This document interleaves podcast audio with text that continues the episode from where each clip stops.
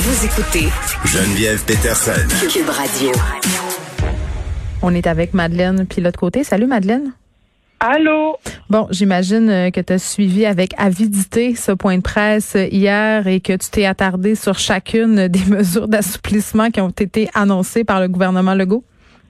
Ben, euh, c'est sûr que, bon, je, je l'ai regardé, mais euh, j'ai fermé la télé assez vite parce que moi, je commence à être, euh, à être un peu tannée, Geneviève. Mais je pense que t'es pas la seule. Il y a beaucoup de personnes qui étaient très, très déçues, très, très fâchées à la suite des annonces et qui prétendent qu'on devrait adopter une autre stratégie par rapport à la lutte pandémique. Là, on sait que les vaccins se font attendre.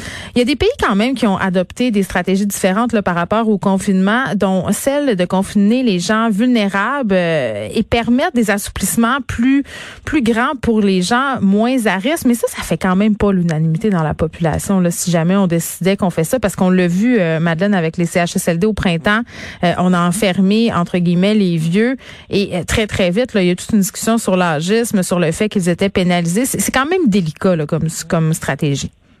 Oui, c'est vraiment délicat. Puis je pense que durant toute l'année, ben on, on, a changé un peu de cap là. Tu sais, tous mm. individuellement, on a euh, bon pour quelle stratégie pour nous serait la meilleure. En tout cas, on a vraiment tergiversé. On a essayé de voir c'était quoi les meilleures stratégies qu'on pensait pour nous. Mais là, mm. moi, je suis rendue à un point dans ma réflexion, Geneviève, où je pense qu'on devrait effectivement euh, confiner les gens plus vulnérables, là, puis euh, vraiment laisser libre cours aux, aux jeunes, aux personnes moins vulnérables, de sortir dehors parce que les répercussions sur la santé mentale euh, ça commence à se faire très lourde. Puis je, peux te parler personnellement, Geneviève, moi je fais beaucoup d'anxiété, ça commence à être bien lourd. Là, puis je sais que mon anxiété serait moins pire si je pouvais aller voir mes amis, puis si je pouvais être en contact avec d'autres personnes que ma mère, parce que c'est la seule personne que je peux voir. Fait que tu sais, c'est. C'est quoi, tu l'aimes pas, sa mère? Tu l'aimes plus?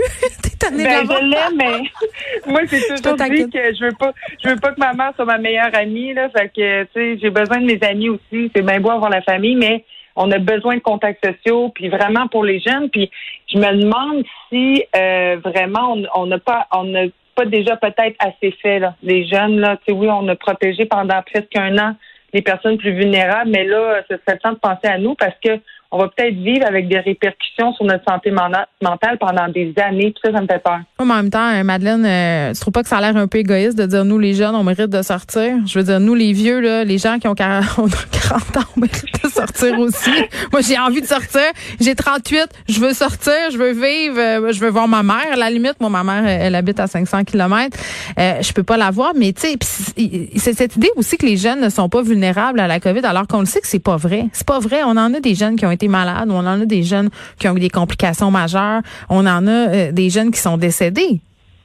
Oui, mais on s'entend que c'est vraiment, euh, bon, si on regarde les chiffres, c'est vraiment les personnes plus vieilles qui vont être à risque. Mais moi, je parle vraiment, oui, je parle des jeunes, mais je parle aussi des, euh, des personnes non euh, vulnérables, dans le fond, c'est ceux-là que je pense qu'ils devraient rester confinés. Les personnes non vulnérables, comme toi, comme moi, on devrait pouvoir euh, jouir d'un peu plus de liberté parce que, ben, en fait, ce que le gouvernement aurait dû faire, Geneviève, tout simplement, c'est de, de faire comme les pays dont tu parlais tantôt, comme l'Australie d'ailleurs, tu sais, c'est de de vraiment opter pour une optique zéro COVID. Ah oui, t'es plus sévère une shot. C'est plate pendant trois semaines, mais après ça, on, on on peut ouvrir euh, davantage euh, au niveau euh, des libertés. sais, mais là, en ce ben moment, je serais mentir, Madeleine, de dire que je sais pas. Moi, je suis bien tannée de la COVID. Honnêtement, j'ai frappé mon mur pandémique à plusieurs reprises depuis le retour des fêtes. Mais de dire, moi, je veux plus de liberté pendant que les autres se privent, je suis pas à l'aise. Je, préfère, je préfère vraiment de loin là dire, regarde, on a été en confinement pendant un an. Oui, c'est dur, mais le vaccin s'en vient. Euh, moi, j'ai envie d'être solidaire avec les, les, personnes plus vulnérables qui se plient à des consignes pour, pour le bien commun, tu sais. Ben, j'ai cette envie-là aussi, Geneviève, puis c'est pas juste une affaire de liberté, c'est une affaire de santé aussi. Là. Par exemple, moi qui fais de l'anxiété, je regarde mes amis qui, qui en font aussi, des amis en dépression. Je lisais des, euh, des, des, bon, des articles de gens qui ont recommencé à consommer, qu'il a fallu qu'ils aient en désintox. Il y a trois fois plus de cas d'anorexie. Tu sais, c'est pas juste une question de liberté, là, c'est une question de santé. Je comprends, mais les, les, est-ce que tu penses que les personnes qui sont plus âgées, qui sont poignées dans des RPA, dans des CHSLD, dans des résidences, dans des condos. Ma mère et son chum qui ont 64 ans, 66 ans. Euh, tu penses qu'ils en font pas des concessions sur leur liberté? Est-ce que tu penses qu'il n'y en a pas des conséquences sur leur santé mentale, qui en vivent pas de l'isolement? Tu sais, en plus, eux autres, ils se disent, hey, tu sais, c'est peut-être mes dernières années où il m'en reste moins long à faire que j'en ai fait.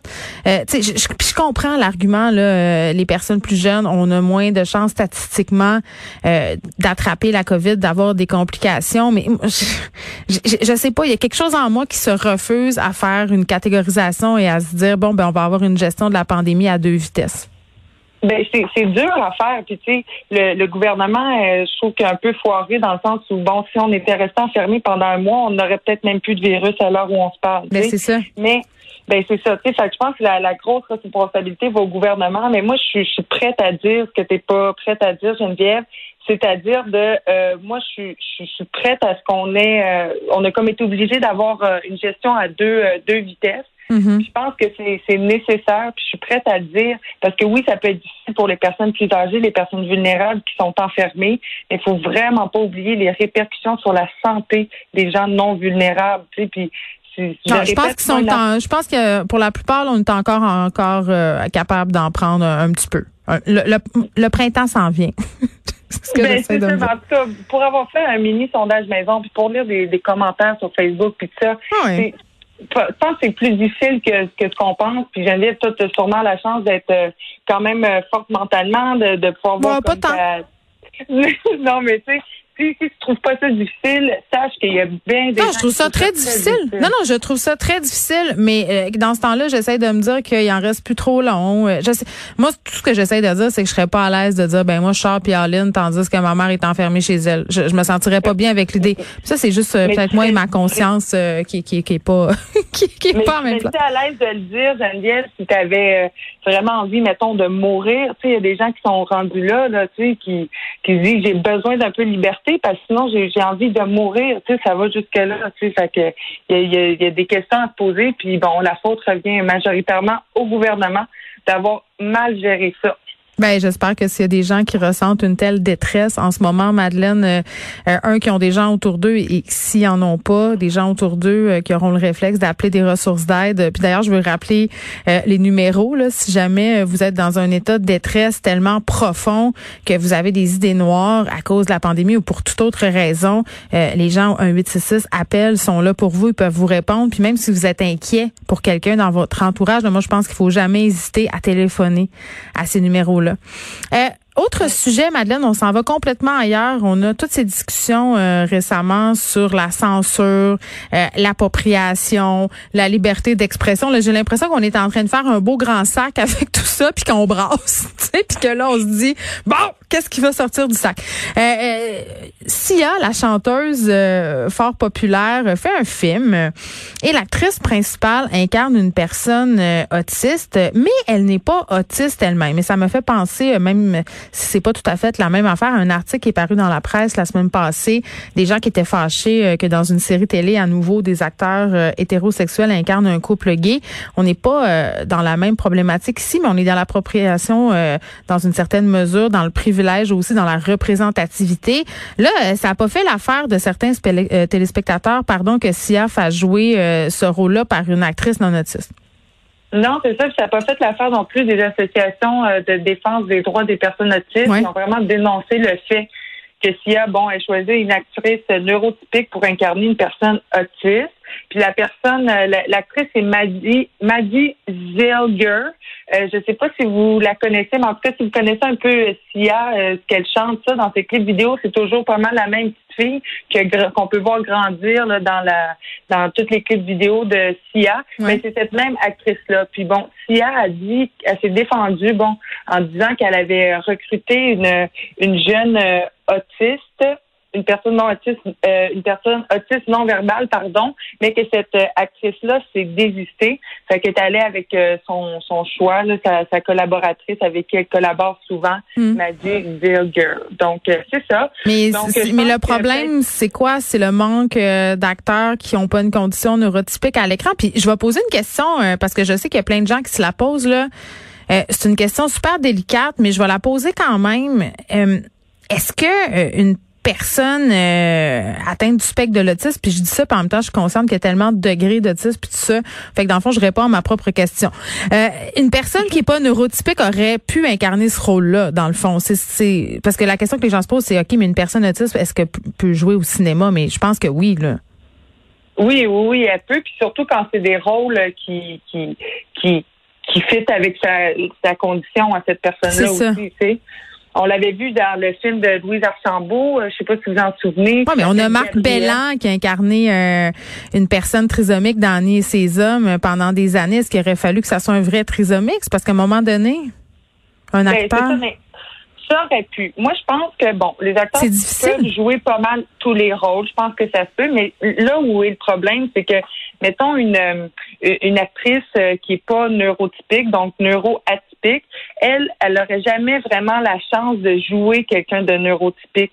Tu sais, c'est là mon petit malaise aussi. Tu sais, je parle aussi des acteurs, euh, des acteurs, des actrices homosexuels, mais c'est quand même rare qu'ils ont la chance de jouer des personnages euh, hétérosexuels. Fait que je trouve que c'est là le problème, qu'il y a un petit manque d'équité. C'est que bon, les personnes hétéros, les personnes bon neurotypiques peuvent jouer bon des rôles euh, neuro-atypiques, peuvent jouer des rôles homosexuels, mais c'est plus rare qu'on voit le contraire. C'est vraiment là qu'il y a un manque d'égalité, selon moi. je pense qu'il faudrait s'intéresser comme à ce, à ce problème-là pour essayer de rétablir l'équilibre. Parce qu'un acteur, une actrice, qui soit neuroatypique, mm. neurotypique, peut effectivement être, est capable, dans la définition de sa tâche, de son métier, de jouer un peu n'importe quel personnage, n'importe quel rôle. Son rôle, c'est d'incarner. Oui, puis je pense aussi, euh, Madeleine, qu'à un moment donné, au niveau des productions, il faut se poser des questions euh, quand on fait un choix euh, comme celui-là, est-ce que c'est le meilleur choix? Mais c'est un sujet excessivement délicat, puis je pense qu'on n'a pas fini d'en parler. Merci, on se reparle demain. À demain.